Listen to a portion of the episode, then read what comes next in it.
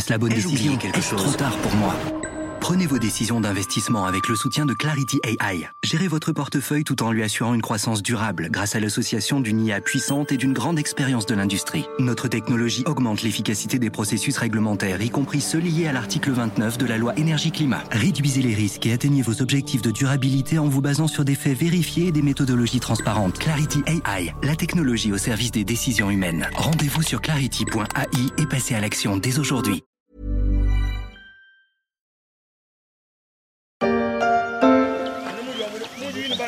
Catastrophe aux proportions bibliques. Ce sont les termes alarmistes des responsables du Programme alimentaire mondial, une des agences des Nations Unies. Selon eux, le nombre de personnes au bord de la famine pourrait doubler en 2020, passant d'environ 135 millions à 265 millions à travers le monde. À un moment où l'Europe se pose la question de l'autosuffisance alimentaire, la pandémie de coronavirus pourrait pousser un certain nombre de pays dans une famine effroyable, comme on vient de l'entendre dans ce reportage d'Euronews. Le virus a entraîné la fermeture de nombreuses frontières et la déstabilisation des chaînes d'approvisionnement le Yémen, la République démocratique du Congo, le Soudan du Sud, l'Afghanistan, le Venezuela ou l'Éthiopie, déjà touchés l'an dernier par une grave crise alimentaire, seront cette année encore en première ligne. Je suis Pierrick Fay, vous écoutez La Story, le podcast d'actualité des échos, et on va s'interroger sur les conséquences alimentaires d'une crise sanitaire.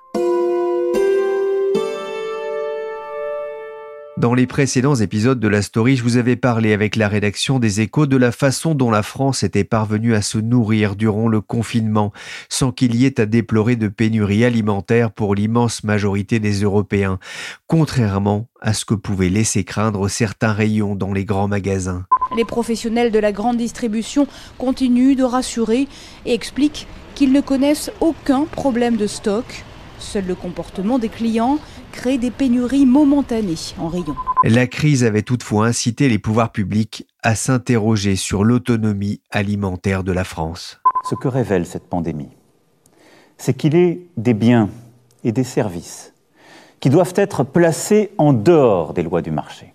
Déléguer notre alimentation, notre protection, notre capacité à soigner, notre cadre de vie, au fond, à d'autres, est une folie. Selon un sondage Odoxa pour les échos, 93% des personnes interrogées veulent que l'exécutif garantisse l'autonomie agricole de la France.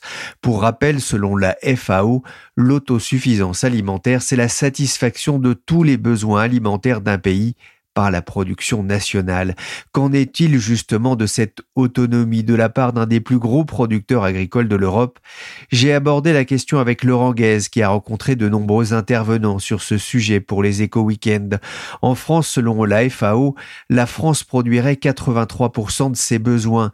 Certaines villes ont voulu aller encore plus loin à l'image d'Albi dans le Tarn qui s'est lancé dans l'aventure en 2016, comme on peut l'entendre dans le journal de France 2. D'ici 2020, elle veut conquérir son autosuffisance alimentaire, autrement dit, produire localement de quoi nourrir elle-même ses 50 000 habitants. Savez-vous planter les choux à la mode, à la mode? Savez-vous planter les choux à la mode de chez nous? Mais est-ce seulement possible? À l'échelle de la France Va-t-on devoir tous planter des choux à la mode de chez nous? Et tous devenir des agriculteurs urbains. J'ai eu envie d'aller plus loin encore et j'ai contacté Vincent Châtelier. Il travaille pour l'INRAE, l'Institut national de recherche pour l'agriculture, l'alimentation et l'environnement. Je lui ai fait d'abord part d'un constat. La crise sanitaire rappelle les besoins des terriens en matière de sécurité alimentaire. C'est un rappel surtout fort pour euh, la population européenne et française. Parce qu'à l'échelle internationale, euh, le problème de la sécurité alimentaire, il n'est pas nouveau. On a à peu près 820 euh, millions de personnes qui souffrent de la faim dans le monde. Donc c'est une réalité quotidienne, le problème de, des tensions qui s'expriment sur les marchés alimentaires. Et c'est vrai que pour euh, l'Europe, on est dans une période un peu différente où on découvre qu'il y a des tensions qui s'expriment compte tenu de la crise sanitaire actuelle, qui s'expriment sur certains types de denrées alimentaires, ou en tout cas on en parle de manière différente. Alors c'est plutôt intéressant parce que ça faisait euh, très longtemps qu'on considérait qu'il n'y aurait pas de problème agricole nulle part. Donc ça remet aussi l'agriculture, comme l'évoquait le président de la République, sur le devant de la scène. Donc euh, aujourd'hui, les agriculteurs sont, sont, au travail pour euh, servir la population avec toute une chaîne évidemment derrière, logistique. Mais ça remet sur le devant de la scène un certain nombre de débats. Alors pour autant, c'est vrai que la sécurité alimentaire mondiale, elle renvoie à la capacité des États à nourrir leur population. Donc à l'échelle du monde, vous avez des pays qui sont très excédentaires, dont j'en citerai trois. Le Brésil, 60 milliards de balance commerciale, est capable de nourrir les Brésiliens, mais bien au-delà. L'Argentine, qui est également avec 30 milliards un très grand euh, excédentaire. Et puis après, dans un débat beaucoup plus controversé sur le plan environnemental, l'Indonésie, qui a une balance de, 20 milliards et qui exporte euh, essentiellement de l'huile de palme, d'où ma remarque. Et puis inversement, dans les pays euh, les plus déficitaires, alors sur le plan strictement commercial, c'est-à-dire en balance commerciale, le plus déficitaire euh, aujourd'hui, c'est la Chine. Donc, ils ont un déficit euh, sur le plan agricole.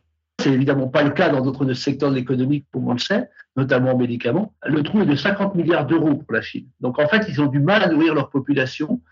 Euh, je rappelle qu'ils ont 7% de la surface agricole du monde et 22% de la population. Deuxième pays très déficitaire, c'est le Japon. Alors, c'est absolument pas nouveau. Ils n'ont pas de terre agricole sont très déficitaires, 50 milliards d'euros. Et puis ensuite, il y a un vrai décrochage dans les pays euh, déficitaires. Vous avez la, Corée du Sud qui a moins 17, l'Arabie Saoudite. Et en fait, on dit, mais les, pays africains ne sont pas dans, dans ma liste tout simplement parce que les pays africains n'ont pas les moyens non plus d'acheter ce qu'ils voudraient ou ce qu'ils pourraient acheter sur le marché mondial. Donc en fait, dans les grands pays déficitaires, c'est plus des pays asiatiques que des pays africains, même si les pays africains sont évidemment les plus concernés aujourd'hui par les tensions alimentaires qui vont s'exprimer et qui s'expriment, liés surtout aussi au confinement et à l'existence de beaucoup de marchés locaux qui jouent un rôle dans l'approvisionnement des, personnes. Donc en fait, euh, votre question sur euh, la sécurité alimentaire, elle impose aujourd'hui euh, surtout, je pense, une très grande coordination momentanée entre les trois grands organismes qui s'occupent de ces questions, à savoir évidemment l'Organisation mondiale de la santé, la FAO et puis l'Organisation mondiale du commerce qui doivent euh, à la fois trouver des solutions de court terme aux tensions euh, exprimées, mais aussi entrevoir peut-être euh, des actions de plus long terme qui permettraient de mieux gérer quand on est face à des événements de cette nature. Le commerce mondial est donc en chute libre, c'est l'une des conséquences attendues du coronavirus. Le confinement est en vigueur sur la moitié de la planète. Résultat, le commerce mondial pourrait se trouver amputé d'un tiers. Le Japon, c'est l'exemple type, puisque c'est vraiment le pays le plus déficitaire au monde, les gens ne le savent pas forcément, mais le plus déficitaire au monde par habitant. En fait, ils sont 127 millions d'habitants sur un territoire agricole extrêmement euh, exigu, très peu de surface agricole utile, beaucoup de zones de montagne. C'est une petite île finalement, le Japon. Alors ça, c'est typiquement un pays qui est euh, extrêmement euh, dépendant de ses importations à l'échelle internationale. Donc une fermeture des frontières poserait des difficultés énormes à un pays de ce type.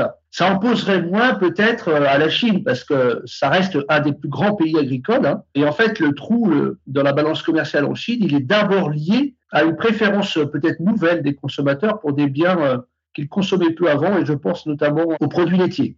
Et de manière plus conjoncturelle, la Chine, l'année dernière, a connu une difficulté euh, dans sa filière porcine. Décidément, ça fait deux fois de problème dans sa filière porcine avec euh, la fièvre porcine qui a conduit euh, la Chine à perdre plus d'un tiers de son cheptel de porc.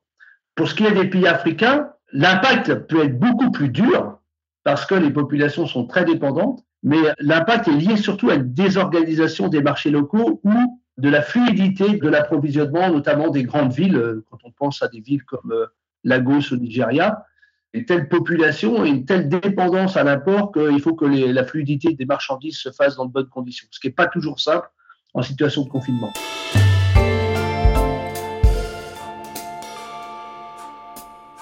Alors la question de, de, l'autonomie euh, alimentaire s'est aussi posée pour la France il y a euh, quelques semaines, euh, au moment du, du, début du confinement, avec cette question, est-ce que la France est capable de se nourrir seule? Alors, pas pour tous les produits. Et d'ailleurs, ça n'a jamais été le cas. Donc, il y a des produits, historiquement, que la France achète. Je vais en citer quelques-uns. Du soja. Alors, vous allez dire, avant 1960, on en importait peu, mais le développement de l'activité, euh, on va dire, euh, porcine et avicole a conduit à, et bovine a conduit à des importations accentuées de soja. Des produits exotiques qu'on achète, du cacao, euh, du café, et on est aussi déficitaire en poisson. C'est-à-dire qu'en fait, on n'a pas découvert avec la crise du Covid-19 que la France avait des tensions sur un certain nombre de marchés agroalimentaires. On a toujours été déficitaire. Alors aujourd'hui, la France, pour euh, caractériser un peu les choses, on exporte à peu près 62 milliards euh, de biens agroalimentaires euh, chaque année. 60-62 milliards depuis 4-5 ans. D'ailleurs, on n'augmente pas tellement depuis 4-5 ans. Et ces exportations sont destinées aux environs des trois quarts à des pays européens et surtout d'ailleurs des pays voisins. Les quatre premiers clients de la France, c'est l'Allemagne, la Belgique, l'Italie et le Royaume-Uni. Vous voyez, on est vraiment dans des rapports de proximité. Donc on exporte. Et inversement, on importe aussi beaucoup. Et d'ailleurs, pas de moins en moins. On est parfois dans des débats en cette période de Covid où on dit euh, que c'est important de privilégier l'agriculture nationale, et on peut évidemment le comprendre. Les importations agroalimentaires françaises, elles ont augmenté euh, de manière assez importante depuis quelques temps. Nous sommes euh, aujourd'hui à 55 milliards d'euros d'importations avec des fournisseurs qui sont là aussi les pays voisins et qui montrent l'importance dans cette période de crise de laisser les frontières un peu ouvertes aux marchandises, même si les contrôles euh, se font euh, peut-être un peu, même si le passage est moins fluide. Et ces pays euh, qui nous fournissent, les trois premiers, c'est l'Espagne évidemment, beaucoup de fruits et légumes. La Belgique, c'est petit pays mais très grand partenaire commercial en agroalimentaire. Et puis le pays qui est le plus excédentaire d'Europe, les Pays-Bas, qui est le troisième fournisseur de la France. Donc au final, si vous voulez, il y a des secteurs où euh, il n'y a pas de problème, on n'est pas du tout euh, déficitaire. Les céréales, on en produit deux fois trop par rapport à ce qu'on consomme en France, deux fois trop. Et dans l'utilisation des céréales, ce qu'on met pour la meunerie est, tout à fait modeste par rapport aux autres utilisations. Dit autrement, on n'est pas prêt de manquer de pain avec la production française de céréales. Ce d'autant que sur cette production euh, des céréales, la récolte, elle s'est faite l'année dernière. Donc il n'y a pas eu d'affectation de la récolte par la crise que nous traversons. Et la prochaine récolte, elle dépendra des cultures qui ont été mises en terre l'hiver dernier pour certaines. Et donc la crise ne va pas avoir un impact sur la récolte. Le problème se poserait du déficit si on n'était pas capable d'acheminer les produits alimentaires aux bons endroits au bon moment. Après, dans les secteurs où on est euh, très excédentaire, on est excédentaire en lait, 120%, on est excédentaire en viande de volaille, mais juste à l'équilibre, et on est excédentaire en viande porcine, juste à l'équilibre, un tout petit peu déficitaire en viande bovine. Et les deux secteurs les plus déficitaires euh, pour la France, ce sont évidemment les fruits et légumes. Alors là, c'est moins 7 milliards. Et euh, le secteur des poissons. Et donc, ce que je veux dire, c'est où c'est très compliqué. Prenons l'exemple du lait. On peut dire, voilà, dans le lait, il n'y a pas de problème, on produit 120% de la production, donc tout va bien. Mais la réalité est plus complexe, puisqu'en fait, on exporte malgré tout des biens et on en importe d'autres. Et il ne s'agit pas toujours des mêmes types de produits. Alors, la France, par exemple, exporte 37% de sa production laitière. Et inversement, ou parallèlement, on va dire, 23% de la consommation de produits laitiers en France vient d'importation. Je vais donner un exemple. On va exporter, par exemple, des magnifiques fromages aux Allemands mais on va apporter, parce qu'on aime ça, des fromages italiens. Et donc, euh, il ne s'agit pas simplement de dire qu'on a un taux d'auto-approvisionnement positif pour imaginer un monde sans échange. On peut avoir un taux à 100% et avoir énormément d'échanges. Par exemple, c'est le cas dans la filière volaille, où la France aujourd'hui exporte du poulet entier congelé à destination de l'Arabie saoudite, et inversement, importe beaucoup de poulet standard pour la restauration commerciale en Belgique et aux Pays-Bas. Et donc, ce que je veux dire, c'est que cette question de l'autonomie, elle, n'est pas nouvelle. On a finalement spécialisé la France dans un certain nombre de produits et on a accepté l'idée il y a maintenant 60 ans que le commerce agricole entre les États membres de l'Union européenne se ferait de manière euh, libre. Et donc, il ne faut pas gérer l'autonomie à l'échelle uniquement de la France, où certains même raisonnent à l'échelle de région, mais il faut raisonner l'autonomie alimentaire à l'échelle de l'Europe. C'est ça qui est le message le plus important. Et justement, est-ce que la crise du coronavirus ne va pas entraîner une remise en cause de ce modèle agricole européen? Alors, on pourrait dire que ce serait souhaitable. Évidemment, à chaque fois qu'on a des crises, euh, et à chaque fois, c'est aussi euh, les vœux de, la bonne année, on se donne tout un ensemble de bonnes résolutions pour le futur. Alors moi, j'essaie de, regarder les choses avec de la distance historique. Si on se remet dans la crise de 2009, donc crise économique mondiale, il y avait à l'époque euh, une tension sur les matières premières agricoles extrêmement forte. Je ne sais pas si on, se souvient, mais les émeutes de la faim qu'on évoquait dans les pays, notamment de, l'Afrique du Nord. Hein. À cette époque-là, on avait raconté tout un ensemble de, choses sur euh, ce que ça impliquait. Force est de constater que tout n'a pas changé quand même. C'est-à-dire qu'en fait, ce euh, c'est pas si simple que ça de dire parce qu'on a une crise, on va changer le modèle agroalimentaire mondial. Alors je sais que politiquement, il y a beaucoup d'arguments autour de ça, mais il faut revenir à des choses assez concrètes aussi. Ce qui peut se passer, c'est de renforcer les politiques publiques qui donneraient de l'intérêt au développement de la production agricole en Afrique. Je pense que ce que cette crise va nous amener, va nous apporter, C'est l'idée d'exporter tout et n'importe quoi vers des pays qui deviennent fragilités par ces exports. C'est pas forcément vertueux. Ça peut poser d'autres problèmes. Et donc, la responsabilité future de l'Europe, ça sera de réfléchir sérieusement à la nature des échanges qu'elle a, notamment avec les pays les plus pauvres. Et on peut espérer que ce sera une bonne piqûre de rappel. Pour ce qui est des échanges avec la, la Chine que j'évoquais euh, tout à l'heure, je ne pense pas que ça va changer fondamentalement les choses. C'est-à-dire que la Chine est aujourd'hui un très grand acheteur de marchandises agricoles et c'est un gros client euh, pour l'Europe. On va continuer. Le premier client de l'Europe euh, sur le plan agricole, ce sont les États-Unis. Alors, les États-Unis, c'est pas uniquement lié au Covid-19, c'est lié à la politique américaine de protection de son marché. Là, on peut avoir un protectionnisme renforcé qui nous prive, et le secteur viticole est fragilisé par cette question, qui nous prive d'une clientèle. Mais de là à dire que la crise va conduire à un changement profond des modes de production, je pense qu'il faut être prudent. Il faut être prudent parce que la crise va aussi amener beaucoup de difficultés économiques à l'échelle mondiale et va euh, peut-être euh, influencer un certain nombre de consommateurs pour acheter des biens à bas prix demain, notamment dans les pays pauvres. Et donc, euh, entre les désirs sur ce genre de questions et puis la pratique, je pense qu'il faudra regarder les choses de manière très pragmatique. La façon dont les Français font leurs courses a été modifiée en profondeur par le confinement et certaines des habitudes prises vont perdurer après, par exemple, 30% euh, des nouveaux adeptes du drive euh, expliquent qu'ils vont continuer à utiliser euh, ce système. Pour revenir à ce qui se passe en, France, on, a pu le constater avec le confinement, eh bien, on fait nos courses autrement, notre rapport à la nourriture a peut-être aussi un petit peu changé. Est-ce qu'il y a des habitudes qui sont en train de se créer avec cette épidémie de, de Covid-19 Alors, en tant qu'économiste, pour être très honnête, on attend de voir et donc, on ne va pas dire que les choses vont changer sans une vérification un peu euh, scientifique des choses. Alors, ce qu'on sait aujourd'hui, c'est que l'alimentation, elle représente, on va dire depuis une dizaine d'années, donc tout confondu, hein, euh, ce qu'on consomme à domicile et à l'extérieur, représente à peu près 20% du budget des ménages. Et en fait, la part du budget des ménages consacré à l'alimentation a beaucoup baissé entre 1960 et 2000. Et depuis 2000, on est plutôt, du moins en France, dans une certaine stabilité, dans un contexte aussi de pression sur le revenu des ménages, hein, stabilité aux alentours de 20%. Alors, est-ce que cette crise va conduire à une augmentation du poids du budget dédié à l'alimentation? Personnellement, je ne le pense pas. Mais je peux me tromper et, et je peux même espérer me tromper et nous vérifierons. Je ne le crois pas parce que des millions de Français vont sortir de cette crise avec des situations économiques moins favorables qu'avant et vont avoir euh, un besoin de se refaire une santé économique et financière, surtout dans un contexte où le prix de l'immobilier euh, pèse beaucoup sur le budget des ménages. Donc, euh, je ne crois pas qu'il y aura de changement sur le poids. Il peut y avoir des changements importants sur les équilibres entre la restauration commerciale et l'alimentation à domicile. En fait, ce qui s'est passé avec le confinement, c'est que les gens ont appris, mais par la force, hein, mais ont appris finalement à manger davantage à domicile. Et peut-être qu'ils vont avoir pris un peu ce goût-là de moins dépenser dans la restauration commerciale où les dépenses sont plus grandes et revenir à la consommation domicile, quitte à préférer dans cette consommation domicile des produits issus du circuit court ou des produits plus qualitatifs. Je rappelle que quand on va dans la restauration commerciale, on est euh, de facto dans un système alimentaire qui fait une place beaucoup plus grande aux importations. Et donc, s'il y avait un léger retour sur euh, l'alimentation à domicile, on aurait de facto une augmentation de la consommation française, de produits français.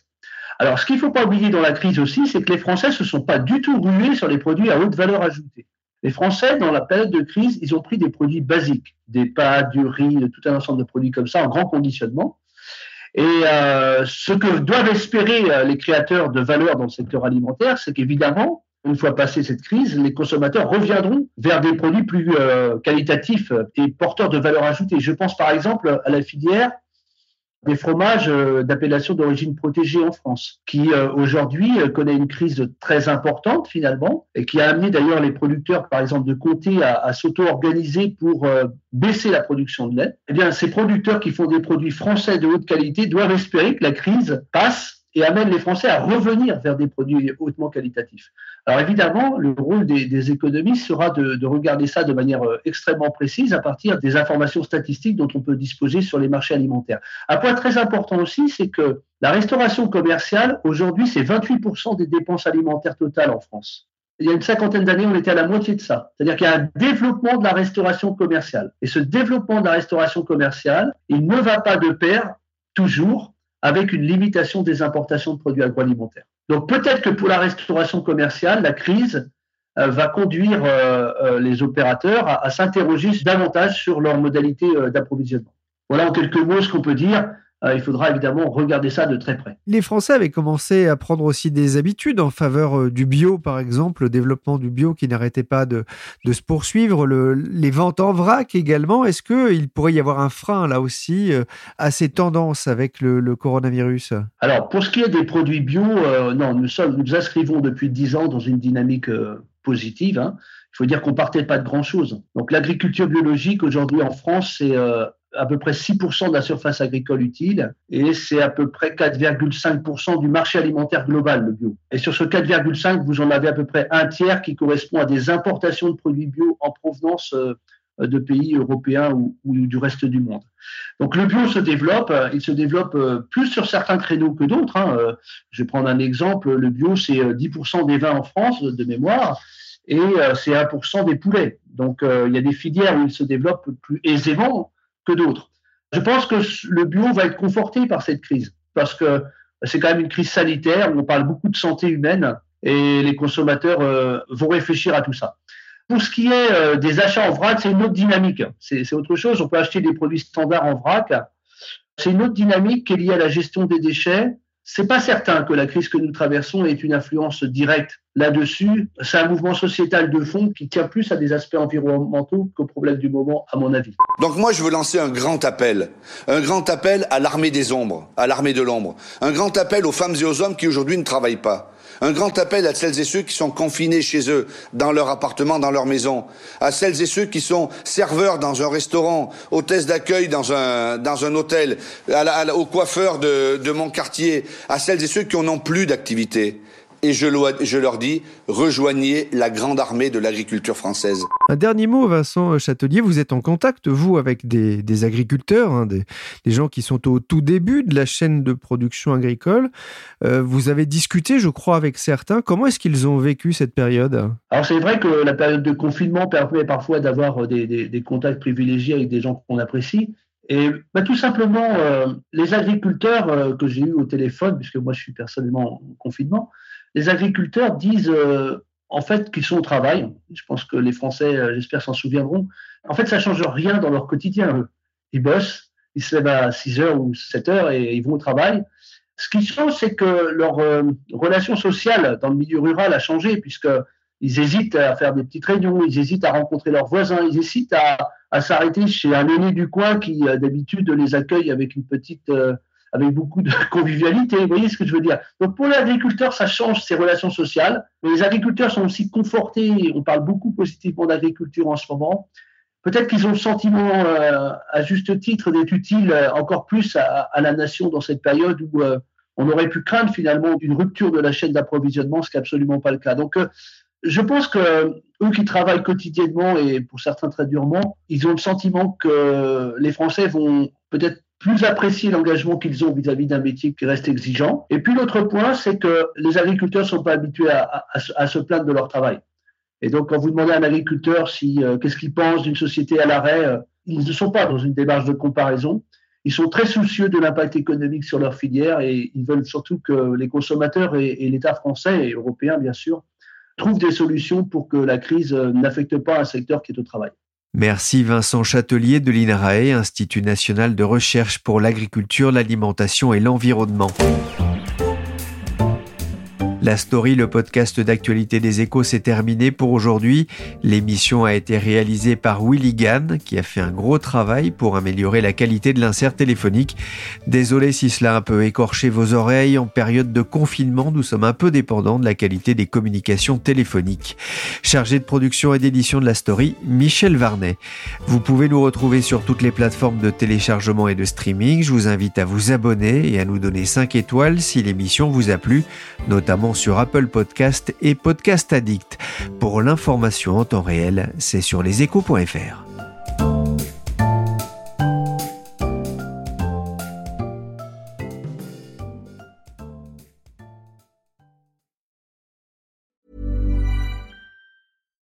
deserves the best, and there's no better place to shop for Mother's Day than Whole Foods Market. They're your destination for unbeatable savings, from premium gifts to show-stopping flowers and irresistible desserts. Start by saving 33% with Prime on all body care and candles. Then get a 15-stem bunch of tulips for just $9.99 each with Prime. Round out Mom's menu with festive rosé, irresistible berry chantilly cake, and more special treats. Come celebrate Mother's Day at Whole Foods Market. Hey, it's Danny Pellegrino from Everything Iconic.